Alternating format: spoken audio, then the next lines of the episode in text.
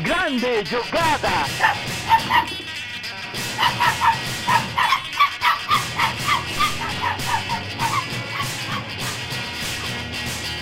Autogol!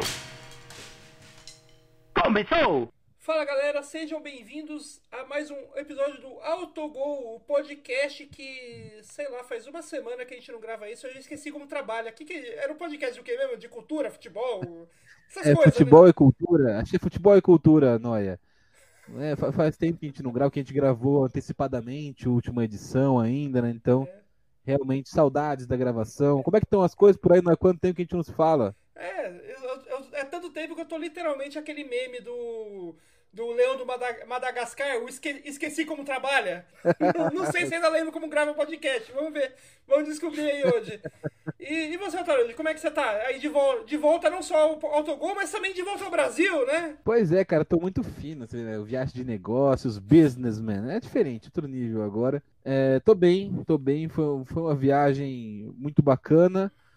É, a, a, a, viagem em si foi meio caótica, né? tive cancelamento tanto na ida quanto na volta, atraso de voo, é, um, um, umas situações aí de, de, de, aeroporto, porém dei muita, muita sorte mesmo. Na, na volta, né, no meu voo de volta de Londres para São Paulo, não tinha 11 horas de voo, um puta voo chato, longo do caralho.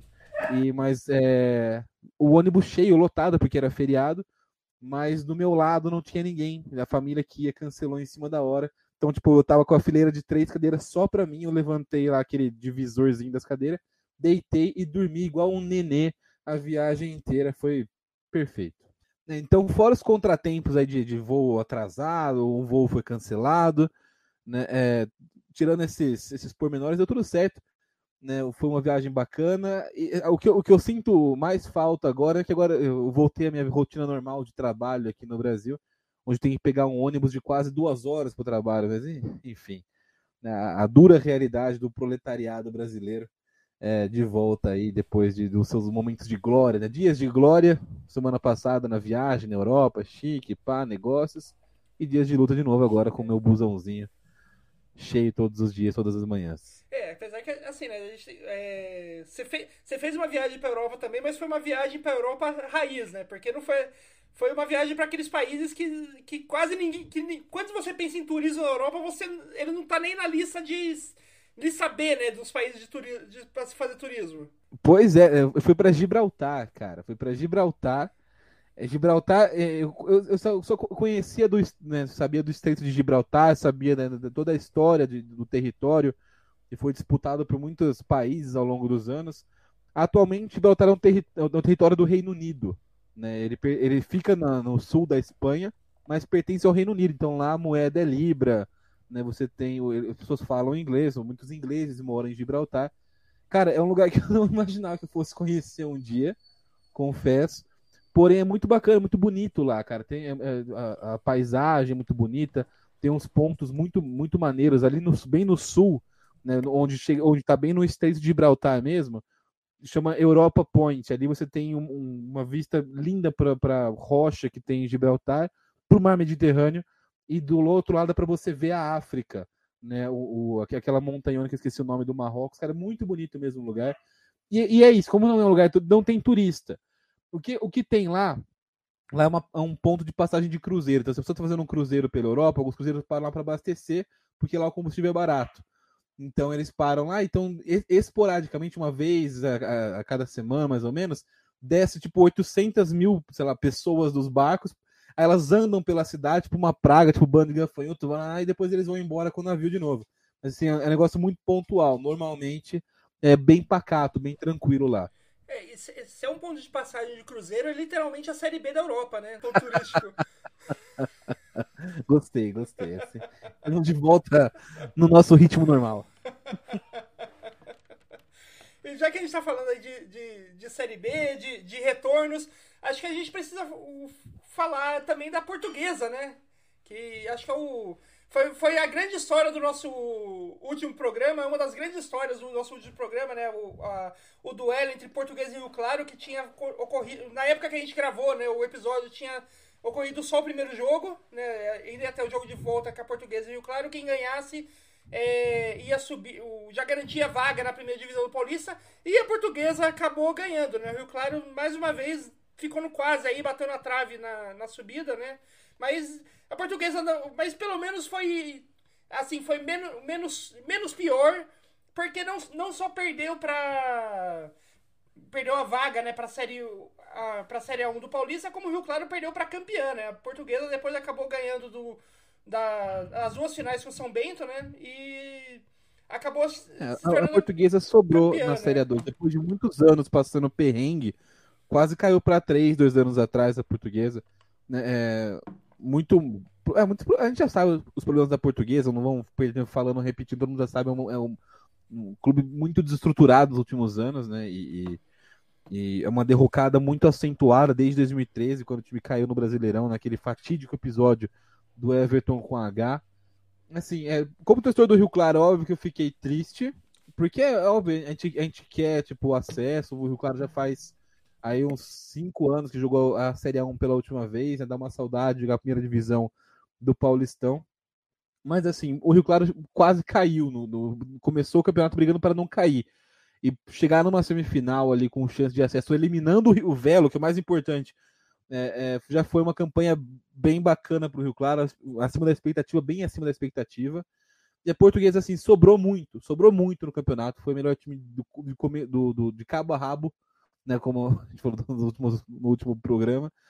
E teve uma derrota só, inclusive, para o próprio Rio Claro, mas na primeira fase, né? No, no Canindé, 1 a 0 O jogo que o nosso falecido Orelha estava lá, foi torcida portuguesa, e por isso a portuguesa perdeu, né? O Orelha lá só para fuder a portuguesa. E eu, eu já falei que eu, eu eu sempre gostei da portuguesa, meu tio jogou na portuguesa, foi goleiro da portuguesa durante bastante tempo, então minha família toda tem um carinho pela portuguesa, gosto de ver a luz na primeira divisão e tal.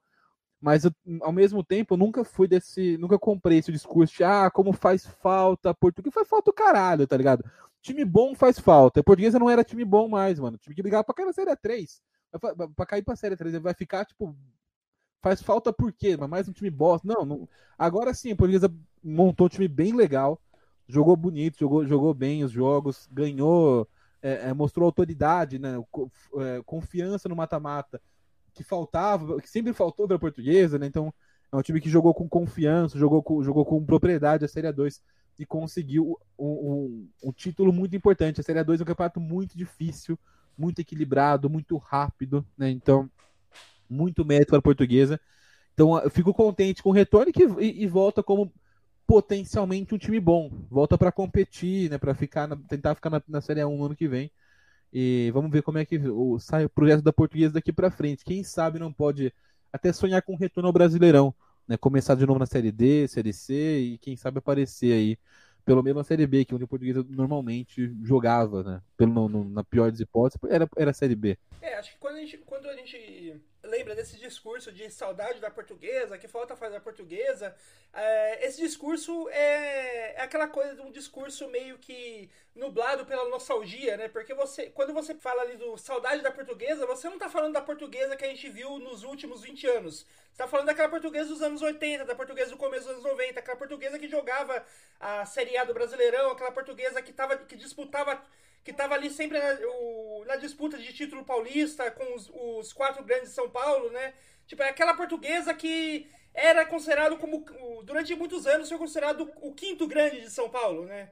Mas aquela portuguesa Sim. já fazia um tempo que não existia. Tipo, fazia pelo menos uns 20 anos que não existia. E agora ela tá dando sinais de, sinais de recuperação que ela há muito tempo não apresentava. Então a gente espera que é, esse sinal, é, essa faísca né, que a portuguesa apresentou aí na série A2 do, do Paulistão se transforme é, numa, numa fogueira real e que a portuguesa volte a, ser a, a, portuguesa do, dos anos de ouro, né, a portuguesa do auge que há muito tempo a gente não via, né? Que parecia que tinha morrido de vez, de, tão, de tanto tempo que ela não aparecia essa portuguesa. É, e assim, a gente tem que ter em mente que é, uma, uma, é um outro clube, é uma outra portuguesa que chega.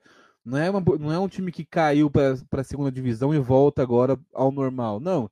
Vai voltar com pretensões baixíssimas a Série 1 do Paulistão.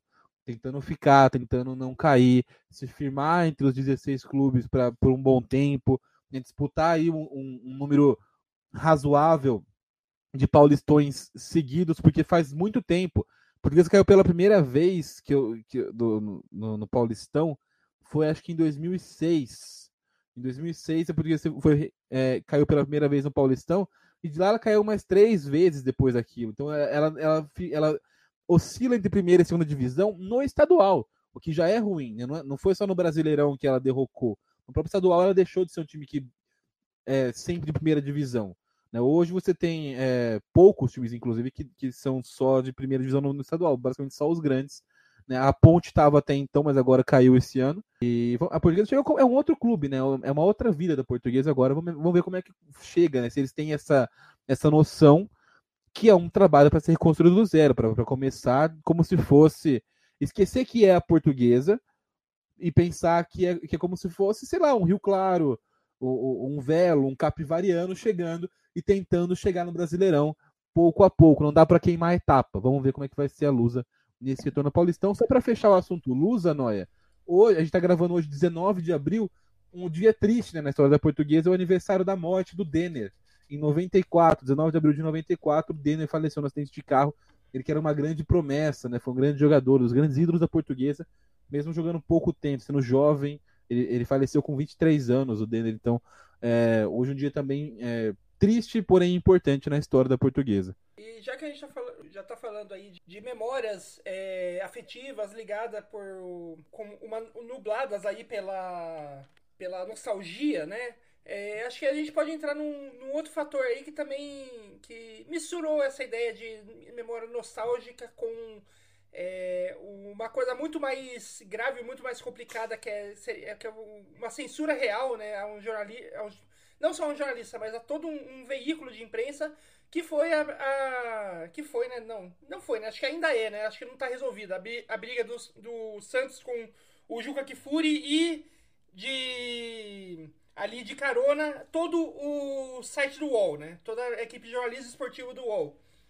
Que começou começou no, com o Juque Fury é, numa live que ele estava fazendo com.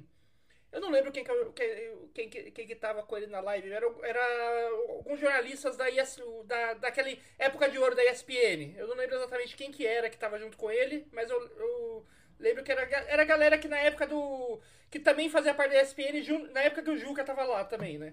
E nessa live o Juca, é, no meio de aquela conversa, tipo, papo de bar, aquela coisa bem descontraída, bem tal, o Juca ele fez uma, uma crítica ao Santos, chamando o Santos de ninguém FC.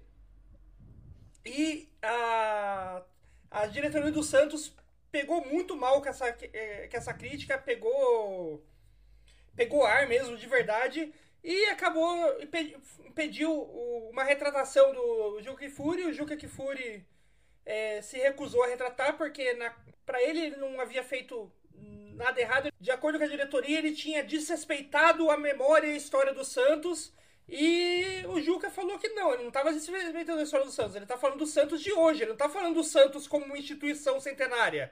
O Santos de hoje, né? E, a, a, ele não, e por isso ele acha que ele não fez nada de errado. E a, por causa dele não ter se desculpado, a diretoria do Santos resolveu proibir a entrada na a entrada no, no estádio nos Jogos do Santos de todos os jornalistas ligados ao UOL, porque o UOL também não, não tomou, não tomou é, nenhuma medida contra o, esse absurdo, dentre muitas aspas, que o Juque Furi fez. É, tipo, basicamente a torcida do Santos mandou pro UOL. Ou, ou vocês, ou vocês emitem o cara, o seu colunista, ou nenhum de seus repórteres vai entrar mais em jogos do Santos. Só rapidão, o, não foi uma foi num te, não foi um texto no, no blog dele do UOL que ele chamou o Santos de ninguém. Não sei se ah, foi no texto. É que, é que, eu tinha visto, é, ele, falar, eu tinha visto ele comentando. Eu vou trocar o começo, é, mas acho que é mais fácil. É que eu tinha visto ele comentando numa live, mas antes da comentar na live teve rolou esse texto, então. É, sim, o, o, a origem da, da, do negócio foi. Ele publicou um texto titulado Fluminense Zero, Ninguém FC Zero. É, pra mim tem, tem várias coisas nessa história. É, primeiro que assim.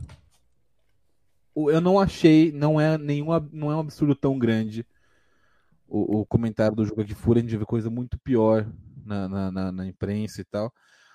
Mas, mas, assim, eu acho.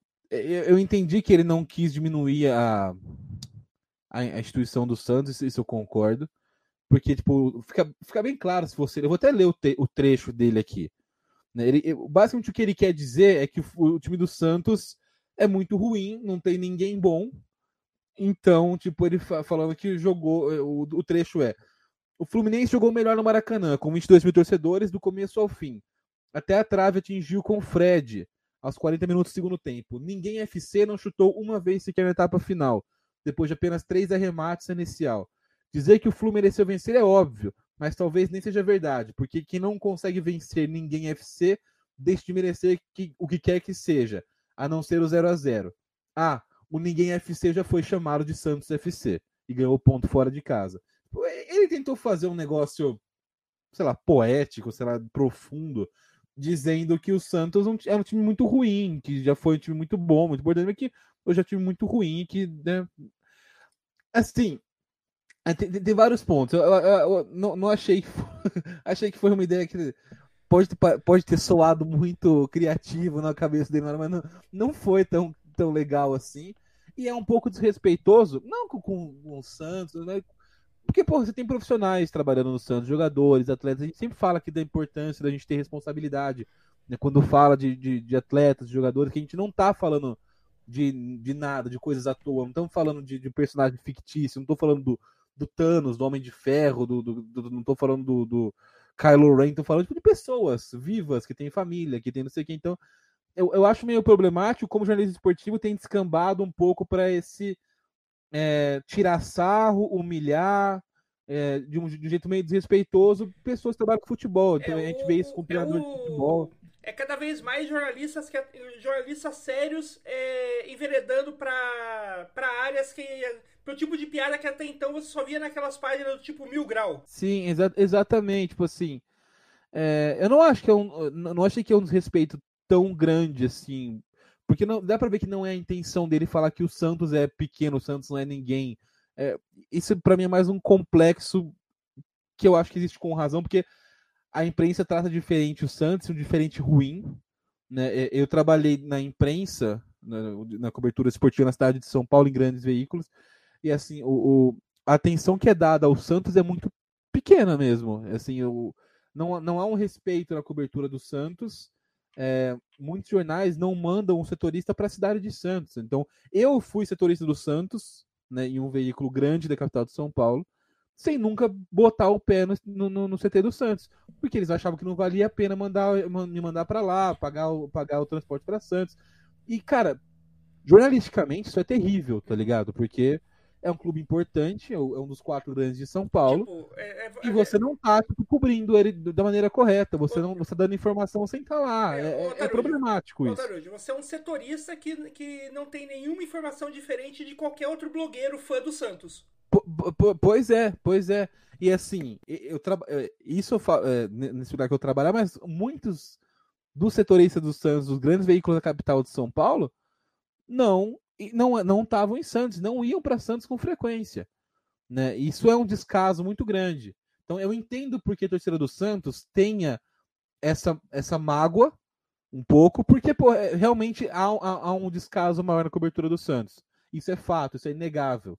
Né? É...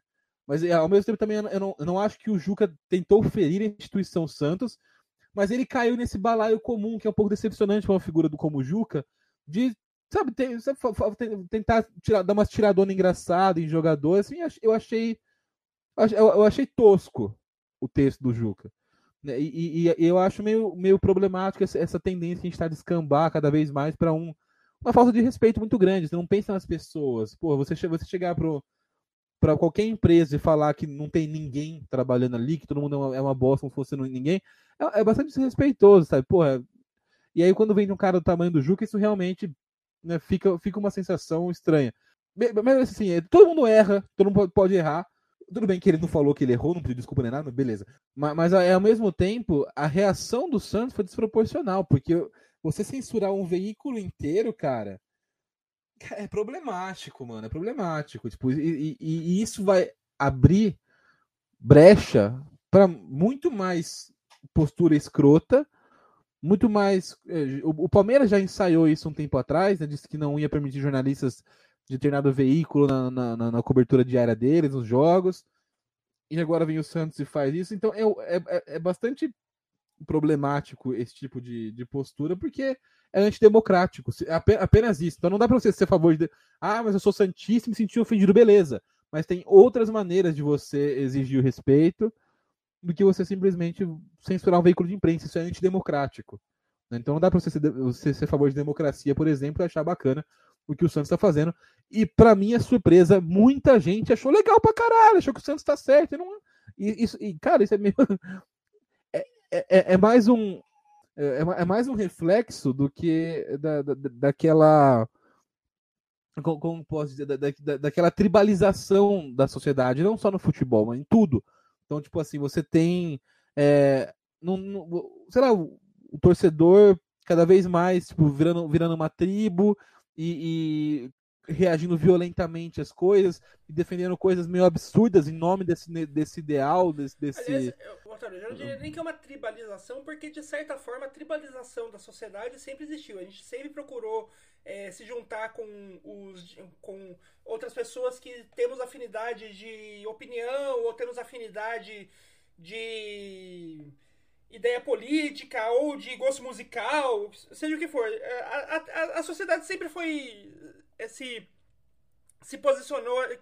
Foi feita de diversas tribos que precisam se. que, que acabam por uma necessidade ou outra se é, relacionando entre si. Mas o, o que a gente vê cada vez na sociedade é a, é a sementinha do, do, do, fascismo, cada vez mais virando uma mudinha do fascismo, uma árvore do fascismo, dando frutos de fascismo. Porque essa, essa, essa, essa coisa de. É, de. Ah, você. É, você falou alguma coisa que. Você me criticou e por isso você deve. E por isso eu não quero ver a sua cara e você tem que ser totalmente é, totalmente é, separado de qualquer convívio com os meus. Isso é uma coisa fascista. É, e isso está cada vez mais normal. Né? As, as pessoas, é as, pessoas não, as pessoas só querem. Em, seja, seja no meio do futebol, seja no, no meio. No meio das relações familiares, das relações pessoais, cada vez mais as pessoas é, não conseguem é, aceitar crítica ou, ou como sendo apenas críticas ou apenas coisas tipo é, se você se você me criticou você é automaticamente o meu inimigo e que é o meu mal. Não né, não é não é assim. É, é sim exatamente isso.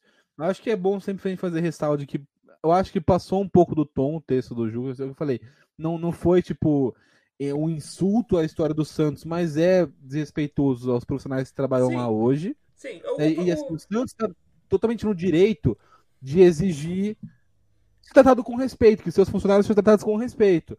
É, e isso tá, isso tá ok.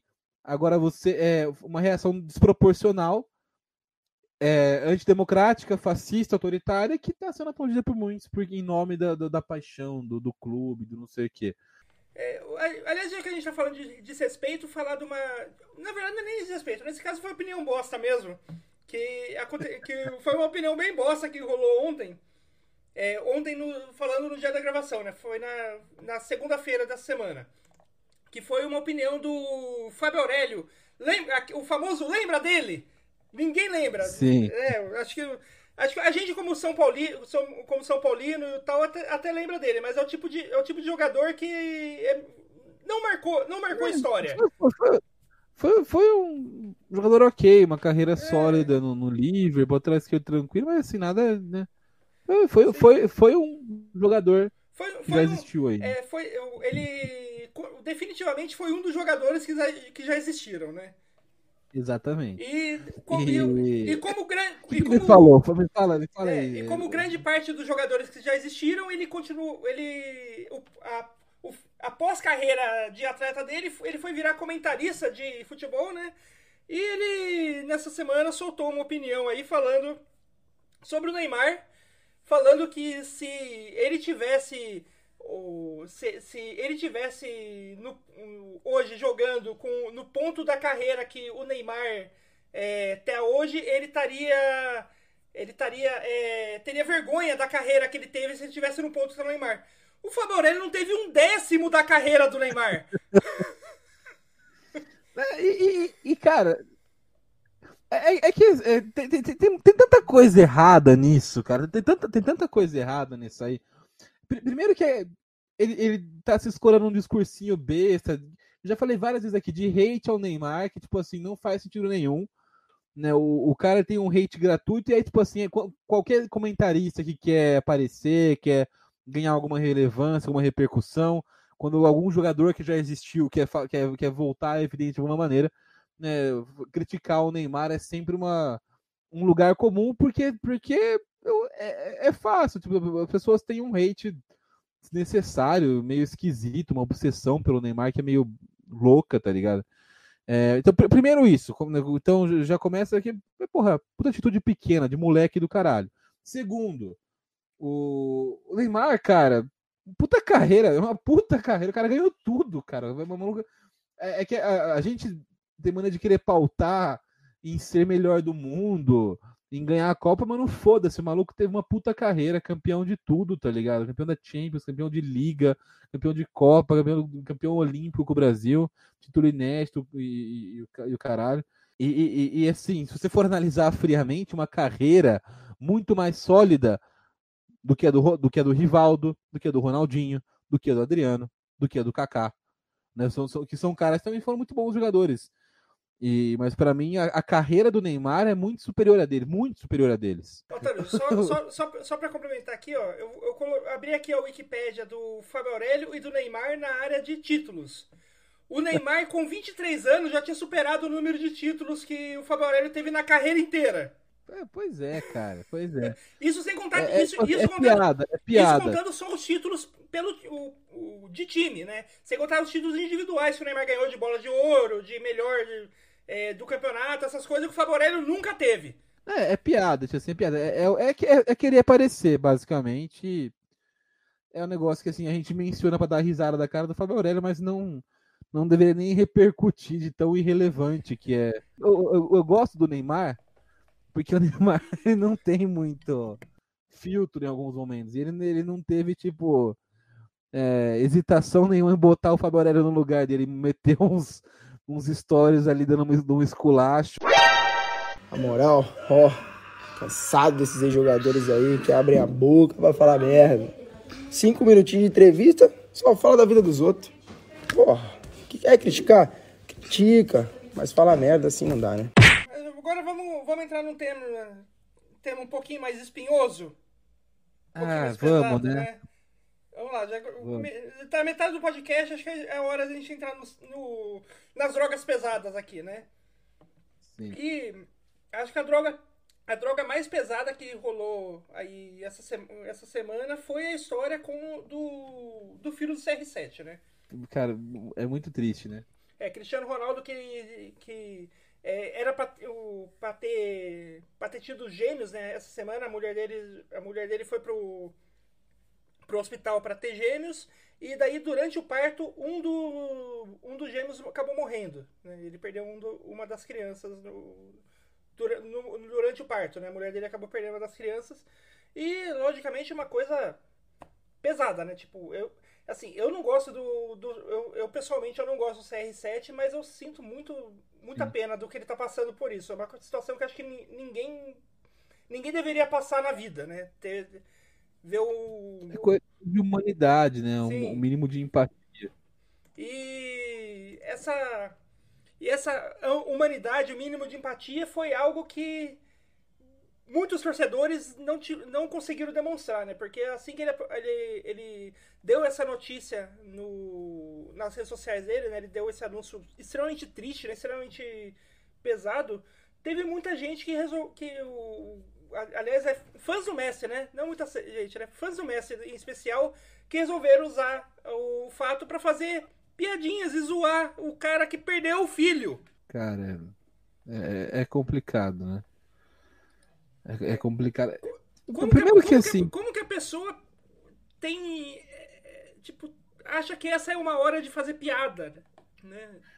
É, né, e assim, não quero nem entrar no, no, ridículo que é esse negócio de fandom de jogador, de rivalidade de jogador. Porra, sabe, a gente tem ali dois caras, mano, é, existe, né? Se você botar as prateleiras do futebol mundial, da, da história dos jogadores do, do, do, mundo, você vai ter ali uma prateleira de cima que tem cinco jogadores, que são, tipo assim, realmente muito diferentes dos outros. Pelé, Maradona, o Cruyff, e aí Messi e Cristiano Ronaldo. E a gente tem o sorte, cara, uma, uma puta de uma cagada do caralho, de ver dois desses caras jogando muito ao mesmo tempo, os dois chegando ao auge juntos, os dois decaindo juntos e depois ressurgindo de novo juntos. Então, cara, é, não consigo entender para mim, né? não, não entra, não entra na minha cabeça esse fandom de, de, de jogador. Tipo assim, é óbvio que você, se for jogador é normal, mas o, fandom que tipo assim, você tem que depreciar o outro para gostar de um. Tipo, o, é, o cara cria-se uma rivalidade meio doentia. Não, é nada, não tem nada de sadio, não tem nada de, de, de, de engraçado. É, é, é, coisa de imbecil. Para mim é coisa de imbecil. Essa, não, essa é a palavra. Principalmente quando, quando o, essa rivalidade não é não é alimentada pelos próprios jogadores, né? Tipo, o, pois o Messi, é, cara. o Messi e o Cristiano Ronaldo tem uma, rivali, tem uma rivalidade implícita ali de, de títulos, de, Esportiva. de de quem que é o melhor ali, mas é uma rivalidade que sempre foi ali implícita e dentro de campo. Nunca foi algo que eles vão pra rede social para falar um, do, um, um, mal um do outro, igual acontece, por exemplo, na NBA ou na NFL, que é normal essas rivalidades abertas. Eles nunca tiveram isso. Os dois sempre um muito respeitosos um com o outro, sempre é, mostrando uma, uma real admiração, né, pela um pelo outro. Então, tipo, é uma, é uma rivalidade que só existe na cabeça do fã. Né, é ridículo, cara, é ridículo. É coisa tipo assim. A, a palavra perfeita, na real, é patético. É coisa de pateta.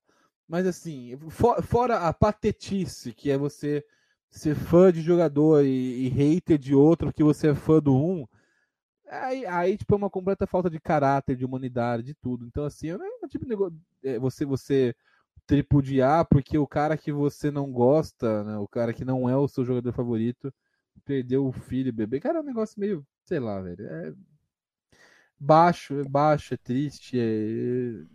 Sei lá. É, dá um desânimo, né? Horas que você desacredita de vez na humanidade. Não que você acreditasse antes, mas você desacredita de vez em qualquer possibilidade de humanidade. É, a, a, a, única coisa, assim, que dá uma certa. uma fagulhinha de esperança é que esse movimento parece ser algo que ficou só nas redes sociais. É, parece. É um, é, como a gente muito fa já falou aqui em outros episódios, né? É muito fenômeno das redes sociais esse negócio de, de se ancorar na violência que, pelo menos em algum, nesses, é, nesses casos, é, parece que tá. que ainda. Assim. É, esperamos que, que, não, que não espirre tanto para fora, né? Ainda. As pessoas do mundo real ainda conseguem entender que fazer piada com a morte do filho de, de um jogador, mesmo que seja um jogador rival, é um absurdo e que é algo que não deveria acontecer, né? Sim, e agora uma, uma dúvida genuína minha, tipo assim, realmente eu não sei, mas é, existe essa, essa, essa patetice de Messi ser fora do Brasil, porque eu vejo que são páginas brasileiras, né? Messi da depressão, não sei o que, nanã, nanã. E, tipo assim, é óbvio que tem fandoms fora do Brasil, mas é nesse naipe doente e pateta que, que a gente vê aqui, eu, que eu realmente não, não, não, não sei. Eu também não faço ideia. Não sei, não sei se é algo generalizado ou é muito brasileiro. Mas, assim, é, é, porque é possível também que seja, que seja algo só brasileiro, porque é aquilo que a gente falou, tipo, das páginas Mil Grau. As páginas Mil Grau é meio que um fenômeno bem brasileiro, né? Eu não sei se a gente já conseguiu exportar isso para fora, que a gente é um grande exportador de memes e de coisas e de coisas escrotas na internet, né? Então, não sei se a gente já chegou a exportar, mas é a ideia dessas páginas Mil Grau, essas páginas que é, que, que, é uma, é uma, que são páginas humorísticas que a base delas é elevar um, uma marca, um jogador, um time e, e que, e que a, a, melhor forma de elevar é essa, essa parte que você gosta é jogando todo o resto no lixo e, e humilhando as outras, aquilo que não é o que você gosta, né? Essas páginas existem tanto para time de futebol quanto para para cidades, para políticos, para empresa, console de videogame, tipo, você tem. Aqui no Brasil você tem uma versão mil grau de tudo. E é tudo o mesmo tipo de piadinha escrota. O famoso e... pesou o clima, né? É, é, mas vamos aproveitar que o clima tá pesado e vamos falar das coisas que. Não só as coisas ruins que o Brasil exporta para o exterior, mas as coisas ruins que o Brasil importa. Que, por exemplo, é, o fascínio pelo, pelo nazismo. Né, que é uma coisa ruim que o Brasil importa e que importa de burro, porque, assim, nenhum nazista real vai é, ter qualquer tipo de. Qualquer tipo de. Não atração, mas qualquer tipo de apoio. Vai dar qualquer tipo de apoio ao brasileiro. Porque o, o, o nazista vê o brasileiro como um impuro. Como uma das pessoas que tem que morrer na ideologia deles. Então, tipo, importação de, do, da ideologia nazista pelo Brasil é uma coisa muito burra que só existe porque aqui no Brasil a gente tem aquela. A gente tem uma sociedade que, que, não consegue enxergar o seu lugar no mundo. A gente acha que faz que a gente está aqui achando que faz parte da Europa, mas não, não faz. É, você, você pode achar que é europeu e que tem e que, e que tem descendência viking, mas se você nasceu em Osasco, os vikings, os europeus estão um pouco se fudendo. Você é um latino burro. Sim. Né? Essa é real. E, e, e, eu gosto muito no filme Bacurau na cena que tem porque tem um, um dos, entre os europeus tem um casal de brasileiros né? E que, tá, que, tá, que também tá, que tá, tá, participando do filme assim eles falam ah não porque a gente é branco a gente é europeu e não sei o que e os, os europeus dão risada deles tipo cala a boca vocês não são brancos não sei o que e basicamente é, é, essa energia. Mas o que, o que rolou foi né, na, na torcida do São Raimundo jogo, jogo na série D do Brasileirão o maluco tava com uma puta tatuagem né, da, da, da águia nazista nas costas. Não tava com a. É, é, é, a mesma águia segurando aquele brasão, só que aí no brasão não tá. Não tem, ele não colocou a suástica porque ele não quis deixar muito na cara, né? Só, vamos colocar só um pedaço do nazismo aqui para ninguém me encher o saco. Mas foi flagrado em fotos, o São Raimundo já se manifestou, disse que esse é, vai investigar, que se descobrir quem foi, o cara não entra mais no estádio e pediu para colaborar, pediu ajuda para a polícia para identificar esse. esse é, mas se você lembra do, do episódio recente no estádio do Brasil de Pelotas, que o cara tinha suástica tatuada, não era suástica, não lembro se era suástica tatuado ou se era outra tatuagem nazista. A gente tem, tá, tem cada vez mais episódios e assim, algo que preocupa muito é que os caras estão perdendo a, perdendo a vergonha de, de mostrar que eles são nazistas, cara. Isso é meio preocupante. A gente não pode nunca normalizar, nunca aceitar, sempre que vê, tem que, se possível, até agredir. tem que pelo menos denunciar aí, é, lutar contra isso, porque não é, é, o tipo de coisa que a gente não pode normalizar, falar assim, ah não, eu, eu sou contra, mas, mas eu vou, vou deixar para lá porque eu não quero conflito. Às vezes a gente foge muito de conflito. E, e no, nisso as pessoas se sentem confortáveis para falar bosta, para ser uma bosta. E a gente não pode normalizar esses discursos imbecis mais. Não dá para você você passar não é passar pano que a gente não tá passando é, não dá para você tipo ignorar e falar assim: "Ah, não vou, não vale a pena o, o, o sei lá, a briga, o desgaste". Às vezes vale sim, cara. Vale para não normalizar, para fazer essa galera ter vergonha de ser essa porra que eles são. Ser negacionista, de ser racista, de ser nazista, de ser homofóbico. Então, sempre que você vê uma porra dessas, confronta mesmo, cara confronta, denuncia. Não precisa, não, não falando, porra, se você é uma pessoa que. É, não você ir para cima, agredir a, a, a, pessoa, até porque pode ser perigoso para você isso. Mas é, vai atrás, denuncia, cobra, vai, vai atrás voltar essas pessoas pro lixinho que elas saírem e, e, e parar de prejudicar a vida social, a vida coletiva. Que é uma coisa que eu, que eu, que eu tenho percebido que acho que fez muito mal para nossa sociedade que é, é tipo, ele, ele tem uma raiz correta, mas ele não foi aplicado de maneira correta e as pessoas não entenderam bem a, a ideia real por trás disso, que é a ideia da não violência. É, a não violência não, não é ser, você literalmente ser é, contrário a todo tipo de violência, mas é você não usar a violência como a, a primeira ou a única forma de resolver conflito. Mas às vezes você precisa usar violência sim. Tem gente que tem hora que não tem como fugir.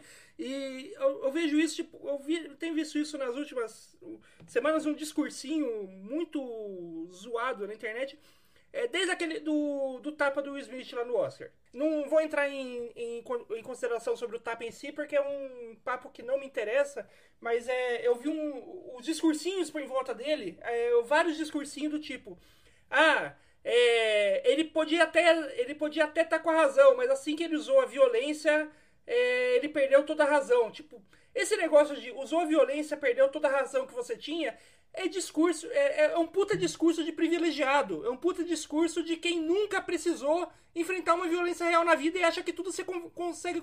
De quem não sofre violência. É. É, uma é, um, é um discursinho de quem não sofre violência, que acha que tudo você consegue resolver na conversa. E não dá, não é tudo que você resolve na conversa. E, e esse discurso de da abdicação da, da não é o, o, discurso do pacifismo, mas é o discurso da abdificação a abdicação da, abdicação da violência. É, é um discurso que tem feito muito mal porque ele é um discurso que dá carta branca pro bullying. Ele, ele teoricamente você você você cria esse discurso para tentar sair por cima, mas o que você sair por cima, tipo, eu sou melhor do que essa pessoa que tá fazendo bullying em mim. Mas o que você faz é dar carta branca pro cara, porque é, o que acontece com o bullying? É, a pessoa que tá. que Muitas vezes a pessoa que faz bullying em você. É, não adianta você chegar pra ela e falar: Cara, eu não gostei. É, tem como você parar com isso, diminuir? Não, não tô gostando disso ela vai rir da sua cara e, não, e, vai, e vai aumentar ainda mais aquilo que você não tá gostando. Porque o, seu, o, o que é divertido para ela é não é, é, não é exatamente os petelecos que ela dá na sua orelha, mas é o, o sadismo, né? É de você é, é ver o seu sofrimento e a posição de poder, o poder que ela sente de ter você, de conseguir fazer você sofrer, seja com palavras, seja com peteleco na orelha, seja roubando o, o dinheiro da cantina, as 200 milhões, as milhões de formas de bullying que a gente conhece aí. É, a força, o, assim como outras relações, bullying não é uma relação exatamente de, de o prazer pela violência, mas é, é uma relação de poder, né? A pessoa sente que tem poder sobre a outra, sente que consegue fa fazer a outra se sentir rebaixada e, e o, o, rebaixamento da outra faz com que essa pessoa que fez o bullying se sente melhor, sinta melhor. E a partir do momento que você, que você não consegue resolver é, no papo, porque o você falar que, cara, eu não tô gostando disso, é tudo que a pessoa que, que a, o, a pessoa do outro lado quer ouvir, porque isso aumenta a posição de poder dela.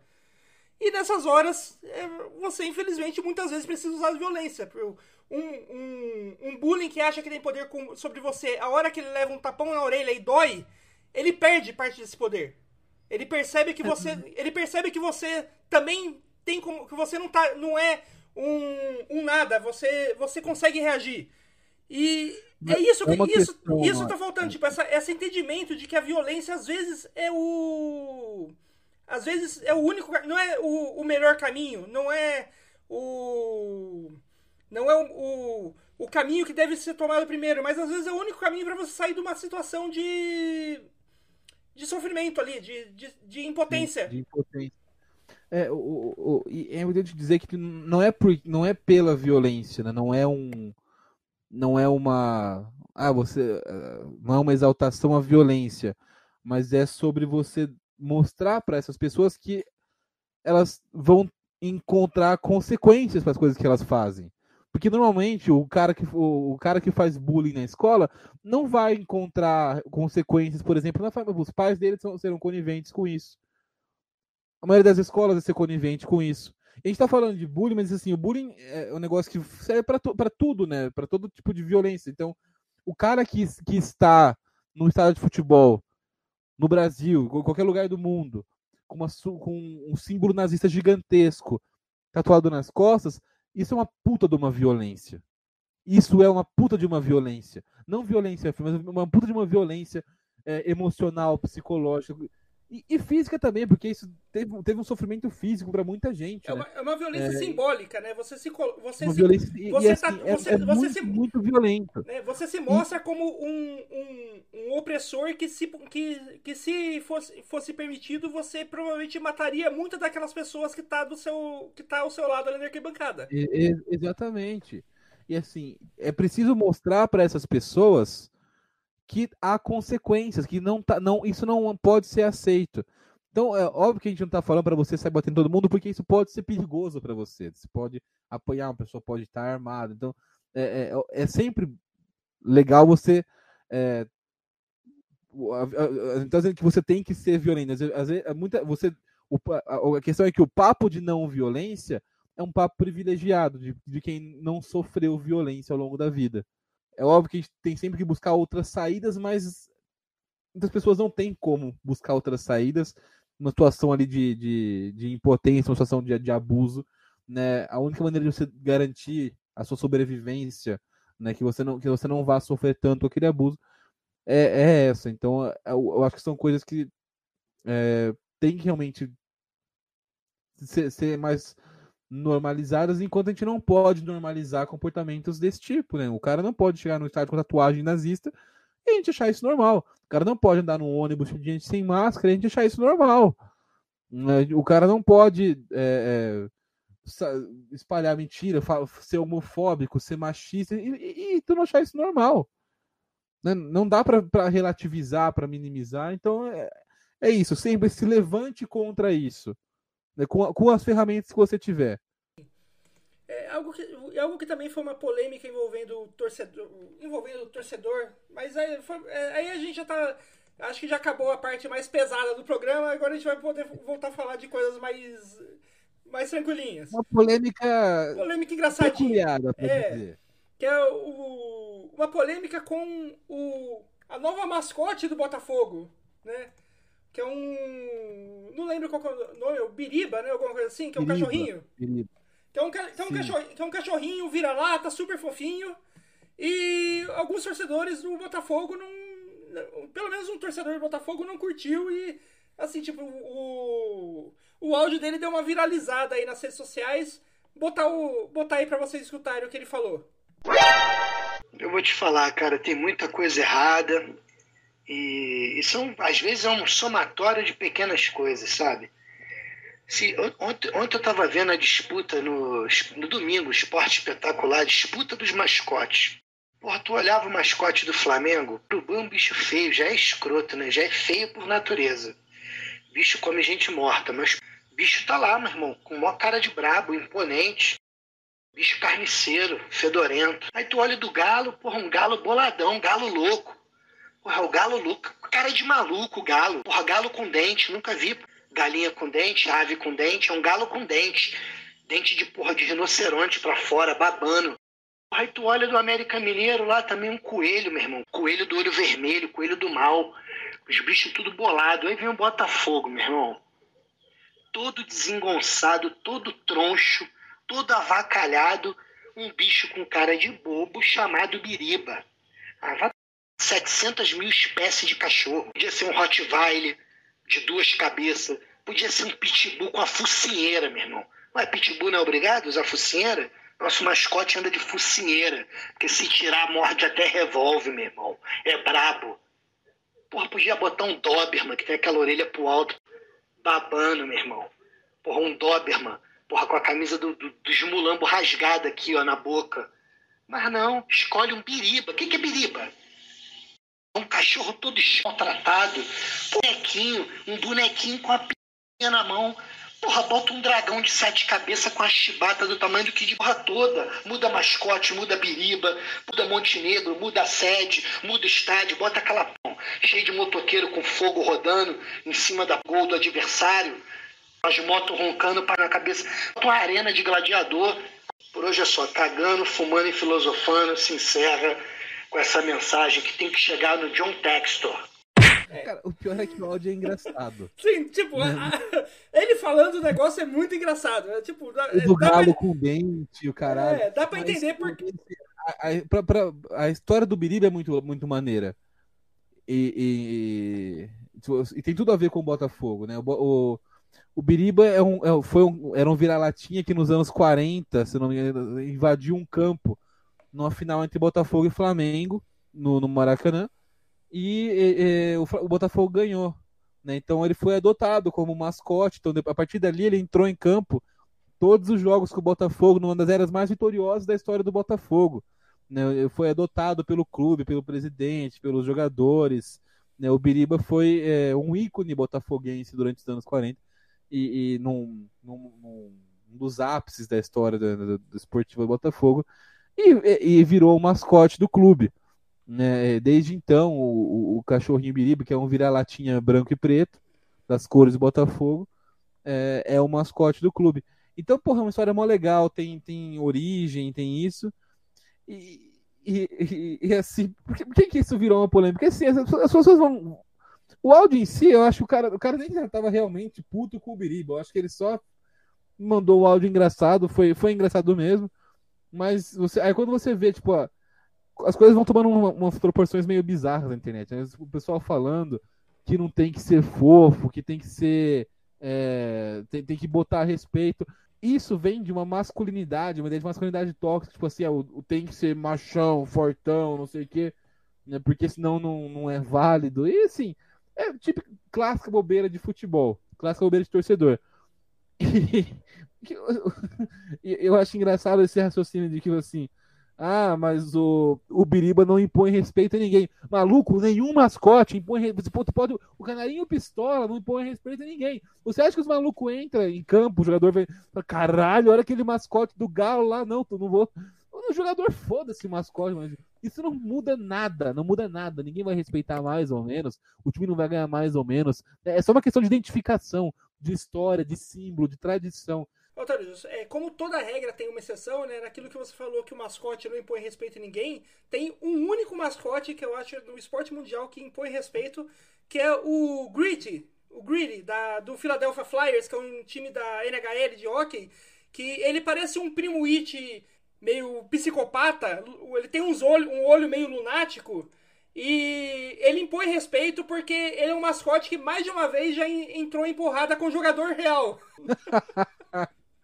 Muito bom. Que o Walker tem aquela coisa da, da, do, da, da, porrada ser, ser parte do jogo. E em várias dessas jogadas o Greedy entrou em porrada com os jogadores. você, você, está ouvindo o, o podcast né, no, no, aqui, abra né, o, uma janela do Google e procurei o, Grit. Grit eu, procuro, eu não conhecia até o Noia falar. Eu fiz isso enquanto o Noia falava. Esse, é, é G-R-I TTY, Grit, né, em português, escreve. E aí eu, você olha pra cara desse bicho, que já tem uma cara meio de psicopata, realmente meio um pouquinho assustador, um pouquinho perturbador. Imagina esse, esse cara na briga com o jogador de. na porrada com o, com o jogador de hockey, cara. é no mínimo uma cena bastante inusitada. Muito bom. Pra, pra gente terminar com outra história curiosa, essa, essa também é uma história bem engraçada que aconteceu semana passada no, feri no feriado de, de Sexta-feira Santa, teve o, o jogo ali de, da Europa League entre o Barcelona e o Eintracht Frankfurt. E, assim, eu, e esse jogo foi marcado é, por duas coisas. Né? Primeiro que o Barcelona foi eliminado da Liga Europa, perdeu para o Eintracht. E segundo que teve uma, uma verdadeira invasão alemã no Camp Nou rolou um negócio parecido com o, o, o clássico. O clássico. A clássica invasão corintiana de 76 no Maracanã, né? Mas a, a história foi muito mais assim os torcedores tiveram, tiveram que ser muito Além mais inteligentes. Teve o de vigarice, né? Que foi muito bacana, tipo. Isso, porque a invasão corintiana no Maracanã foi, é, foi meio que burrice de. Aconteceu por meio que burrice de dirigente, que o dirigente deu 70 mil ingressos pro, pra diretora do Corinthians, achando que ele, eles não iam conseguir levar 70 mil pessoas pro Rio de Janeiro. E, e rolou. né? E o que aconteceu. Eu, agora o que aconteceu no Camp Nou foi bem diferente. O que que, que tá rolando, né? Por causa da, é, por causa da pandemia e também da venda do Messi, né? Da, da venda do Messi, que fez com que o time caísse de, de qualidade. Barcelona não, não, é, não é o mesmo Barcelona do ano passado, é um time que tem, seu, tem seus altos, mas também está tendo seus muito baixos né, durante a temporada. Isso fez com que muita gente que, é, que tinha o carnezinho do sócio, do sócio torcedor parasse de pagar o, o sócio torcedor. Daí, mistura pandemia com um time que joga, joga mal, por que, que você vai continuar pagando sócio torcedor para ter ingresso para ir pro estádio, né? E, e daí que a, torcida, a diretoria fez? Para tentar assim que os estádios foram liberados, né, para tentar trazer os torcedores de volta pro estádio, a, a, a, diretoria do Barcelona mandou um negócio que, tipo, você não precisava pagar a dívida toda. Se você pagasse uma parcela da, da sua dívida, você já podia voltar a pegar ingresso e, e ir em jogo. E daí o que, que aconteceu? É, jogo em véspera de feriado. Porque o feriado da, da Semana Santa não é só aqui no Brasil, é um feriado mundial, né? Catolicismo tá aí dominando o mundo e principalmente a Europa, Inclusive, né? eu descobri que é muito, muito, muito forte mesmo, mais forte do que aqui no Brasil e na Europa, esse feriado. Uhum. Eu, eu tava lá, na, na, é uma, uma loucura, cara. E em alguns países, no caso da Inglaterra, as crianças não vão para a escola a semana inteira. Então elas já na segunda-feira já, já não vão para a escola. Elas têm a semana antes e depois da Páscoa de, de, de férias, assim. É. E aí, muitas das empresas, os pais, né, quem, quem, tem filho, pode trabalhar de home office nessa semana porque as crianças estão em casa. Né, tipo, o, negócio, negócio tipo, tipo isso. E assim, e o feriado. Aqui a gente tem feriado na Sexta-feira Santa, que é feriado mesmo. Lá é na sexta-feira e na segunda-feira. Então são, são quatro dias de feriado contando o final de semana. Não sabia, eu não sabia antes que era tão relevante assim a, a Páscoa lá na Europa. E daí, logicamente, por causa do feriado, é, muitos dos torcedores do Barcelona não estavam na cidade, né? O pessoal tem família em outra cidade, aproveita o feriadão para dar uma viajada, né? Então o que, que esses torcedores fizeram? Eles. Na verdade, o, não foi os torcedores do Barcelona, né? Os torcedores alemães começaram a entrar em contato com torcedores do Barcelona que tinham o, o sócio torcedor, é, entrando em contato pela internet e tal, e perguntaram, tipo, perguntaram, tipo, olha, você não quer vender o seu ingresso do, do jogo aqui pra mim? Que eu vou estar em Barcelona, eu queria aproveitar para ver o jogo. Você, você não for usar, você não quer vender o ingresso pra mim? Só que não fizer, só que essa foi uma coisa, não foi aquela coisa tipo organi, organizada de comprar 200 ingressos uma vez. Todo mundo foi atrás de um para pegar um ingresso. E daí de repente, chegou na hora do jogo, você tinha 35 mil torcedores do Eintracht no Camp Nou. Cara, isso é muito bom. Isso é muito bom. Inclusive tem um, um vídeo muito maneiro da, da torcida cantando na, na praça.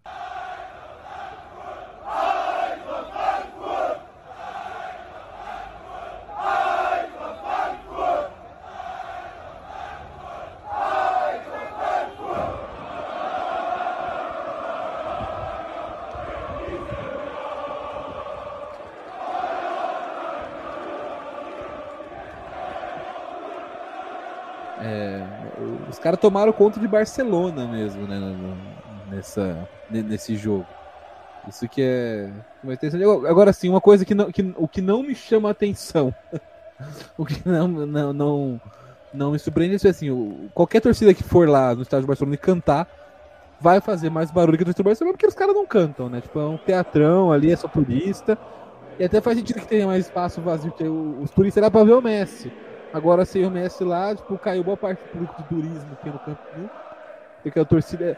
O povo fala da torcida do Real Madrid, mas pra mim a torcida do Barcelona é muito. Embora eu goste do Barcelona, da, da, da, da história, das raízes do Barça, mais do que do Real Madrid, um time franquista e tudo mais.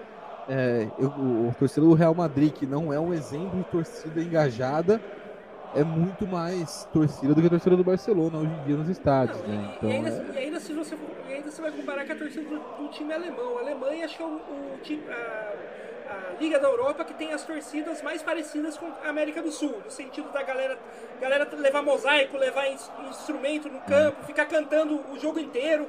Isso é meio que, que é, é muito clássico da Alemanha da torcida alemã. Né? E a do Eintracht Frankfurt é uma das melhores, da, tipo, uma das maiores da Alemanha. Você vê tipo, muitos, muitos vídeos dos caras fazendo uma festa fodida nos estádios, assim, é coisa de louco. Tipo assim, se você fizer um. A Alemanha está no topo do ranking de torcidas da, da, da Europa. E o Frankfurt está entre os melhores da Alemanha também. A torcida alemã é tão maluca, tão fanática, até o Leipzig arrumou uma torcida, né? Sim. Os caras e uma torcida já mais agitada do que de boa, boa, boa parte dos times grandes da Europa. É uma coisa de louco que é o torcedor da, da, da Alemanha. Uma festa muito bacana.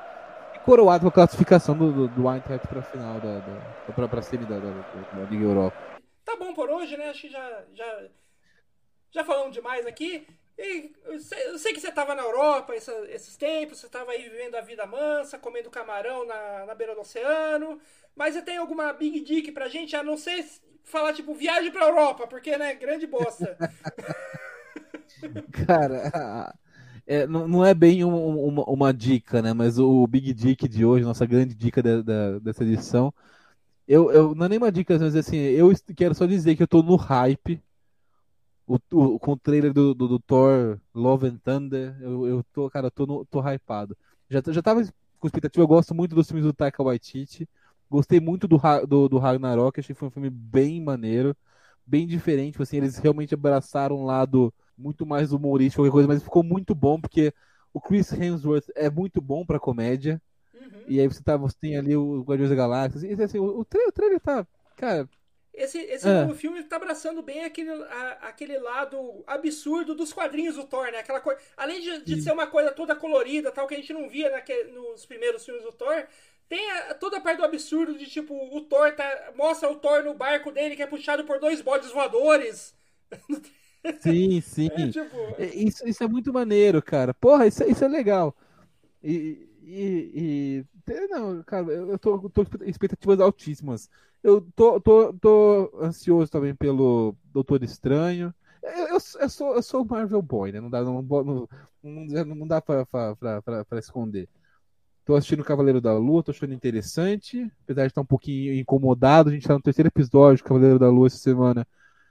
E, porra, é, é, eu sei que, porra, é uma história de origem e tal, mas é um, é, é um pouco mal essa fase de, do, do, de, da história de herói que tipo, tem um conflito, não sei o que, né? E aí você tem lá o conflito entre o Mark Spector e o Steven Grant, tipo, ah, um é bonzinho, outro é mais anti-heróizão e não sei o que, o bem. Pô, isso, isso, isso, isso, é meio mala. Isso é meio chato, tipo assim, tá, tá um pouco arrastado. É, é, é, igual o, o WandaVision para mim. Foi uma série muito linda esteticamente, o conceito muito, muito bacana, a história muito foda né, como a ascensão da feiticeira escarlate, de fato, né, da, da, da Wanda. Mas assim, aquele. Achei muito legal os primeiros episódios que eram como se fossem séries né, do, de outras épocas. Mas depois de quatro episódios assim, começa a falar assim, porra, beleza, mas não vai sair disso, irmão. Tipo, vamos, vamos, é, tipo, vamos acelerar isso aí. E você, Noé, qual que é, o, qual que é a sua, sua big dica, sua boa, sua grande dica de hoje? Ah, minha, meu big dica de hoje é pro... Calma, peraí, pausa aí um pouco. Porque a gente sempre falou boa dica, good dica, a gente mudou big pra big dica. Como totalmente inconsciente, cara. Freud, do nada. Você, você meteu hoje o big dica aqui, eu nem percebi. Não, big dica não, porra. É good não, é, por, é, porque até, é porque é porque a, é porque até você viajar era boa, agora que você voltou é grande. Entendi. É, porra, cara. Gente, é, nem percebi, fui falando aí. Agora eu falei, não, cara, não era, não era, não era Big era Good Dick, porra. Dica boa. Não é? Freud explica. É, de qualquer jeito, a minha dica boa ou dica grande, como vocês preferirem, pra, pra semana, é que eu, eu, eu terminei é, é, essa semana, esse final de semana, o jogo Yakuza 2. E eu tô, marav eu tô até agora maravilhado com uma cena daquele jogo que é muito aquela coisa de. Não sabendo que era impossível, foi lá e fez, sabe? Mas aí tem uma, tem uma parte nesse, nesse segundo jogo da série que é. Que acontece tipo um, um golpe lá, na, lá dentro da, da, da família, que, o principal lá, que é da onde o. Do, da máfia que o seu protagonista faz parte. E daí esse golpe acontece com uma reencenação daquela famosa cena final do Poderoso Chefão, com que o, o, o Michael tá lá, tipo, que o Michael tá no, no. batismo. No batismo, e daí vai cortando pra flashes de gente morrendo no. gente morrendo dentro do carro, gente morrendo no restaurante, que é os assassinatos que ele, que ele mandou fazer para ele é, assumir né, o controle da. Porra, o controle da família. E né, é uma cena re- re- re- meio reencenando isso. Não é um batismo, é tipo, é, é o, o o cara que tá dando o golpe tá, tá numa. Tipo, numa sala de. Numa sala de reunião esperando você chegar, você chega e encontra ele lá de surpresa, e conforme ele vai falando o plano dele de tomar. de, de que ele tá tomando a, fami- a família pra si, né? Sendo, se tornando o novo patriarca da família, vai cortando essas cenas de gente, gente saindo do elevador e tomando tiro, gente do, no, no, no banco de trás do táxi tomando tiro, gente no restaurante tomando tiro, igual o- o Poderoso Chefão.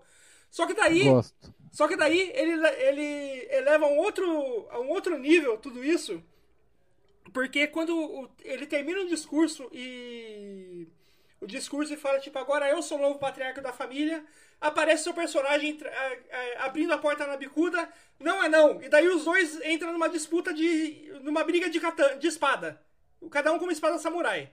Esse é o tipo de coisa que o Francis Ford Coppola nunca teria coragem. Nenhum diretor do cinema teria coragem de, depois da cena, é, depois de uma cena como o- o- pesada como essa, que é, que é o- o- uma cena Sim. é uma cena dessa de, de tomar de tomar as rédeas de, de uma, de uma organização mafiosa por meio de assassinato generalizado, você terminar com uma luta de artes marciais. Ninguém, nenhum diretor na história do cinema teria coragem de fazer isso. E a Acusa teve. É quase que um anticlímax, né? Porque você tá construindo toda a narrativa pro cara chegar no poder, aí dá, pá, não é não, e mais uma briga. É, é como se fosse uma mistura entre Poderoso Chefão e todo mundo em pânico, né? Porque você tem uma quebra de expectativa. Você, por essa você realmente não esperava. Então, Não, e, o- gostei, interessante. Vou, vou- vou aceitar a sua dica Não, vou. e, e- fala pra você que o, que, o mais, que o mais absurdo de tudo que me deixou mais perplexo é que isso não era o final do jogo, isso estava tipo na metade do jogo, ainda tinha met- mais umas 10 horas de história pra acontecer. É, que bom, que bacana. Isso é criatividade, cara, criatividade. Isso é bom. Eu vou, vou- jogar. Gosto, mu gosto muito de, de coisas de máfia. Eu sou, eu sou, eu sou muito fã do, do Poderoso Chefão. Né? Aliás, falando, falando em gostar de coisas de máfia, acho que dá pra gente se despedir pra, de vez agora com, com, com o áudio da Ana Bia, goleira do Santos, falando que gosta de morte. Você, você, você viu essa, Noia? Não vi, não, não vi essa. Então vamos colocar aqui. Então é isso aí, a gente se despede aí hoje. Esse foi o Alto Alguma Semana. Semana que vem a gente tá de volta. É, beijo aí pra vocês. Até a próxima e fica aí com o áudio da goleira que gosta de morte. Que mais? Só pra gente encerrar, que mais que você é? Conta pra gente alguma curiosidade aí do seu dia a dia. O que, que a Ana Bia faz nas horas de folga? O que, que a Ana Bia gosta tirando o futebol? Eu, eu sou assim. Eu queria muito ter estudado coisas de crime, ser, ser policial, entendeu? Então eu gosto muito de ver ah, coisa de morte, de ver. É, então. Séries também. Séries, crimes, entendeu? E de coisa de, de ver morto. De ver morto. Entendeu? Eu gosto dessas coisas.